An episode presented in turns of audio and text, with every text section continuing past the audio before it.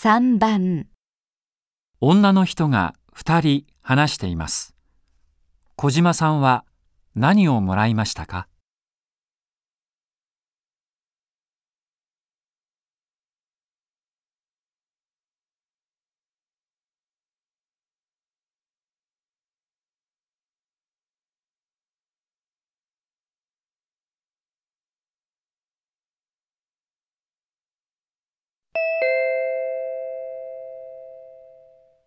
あ、田中さん。先日はどうもありがとうございました。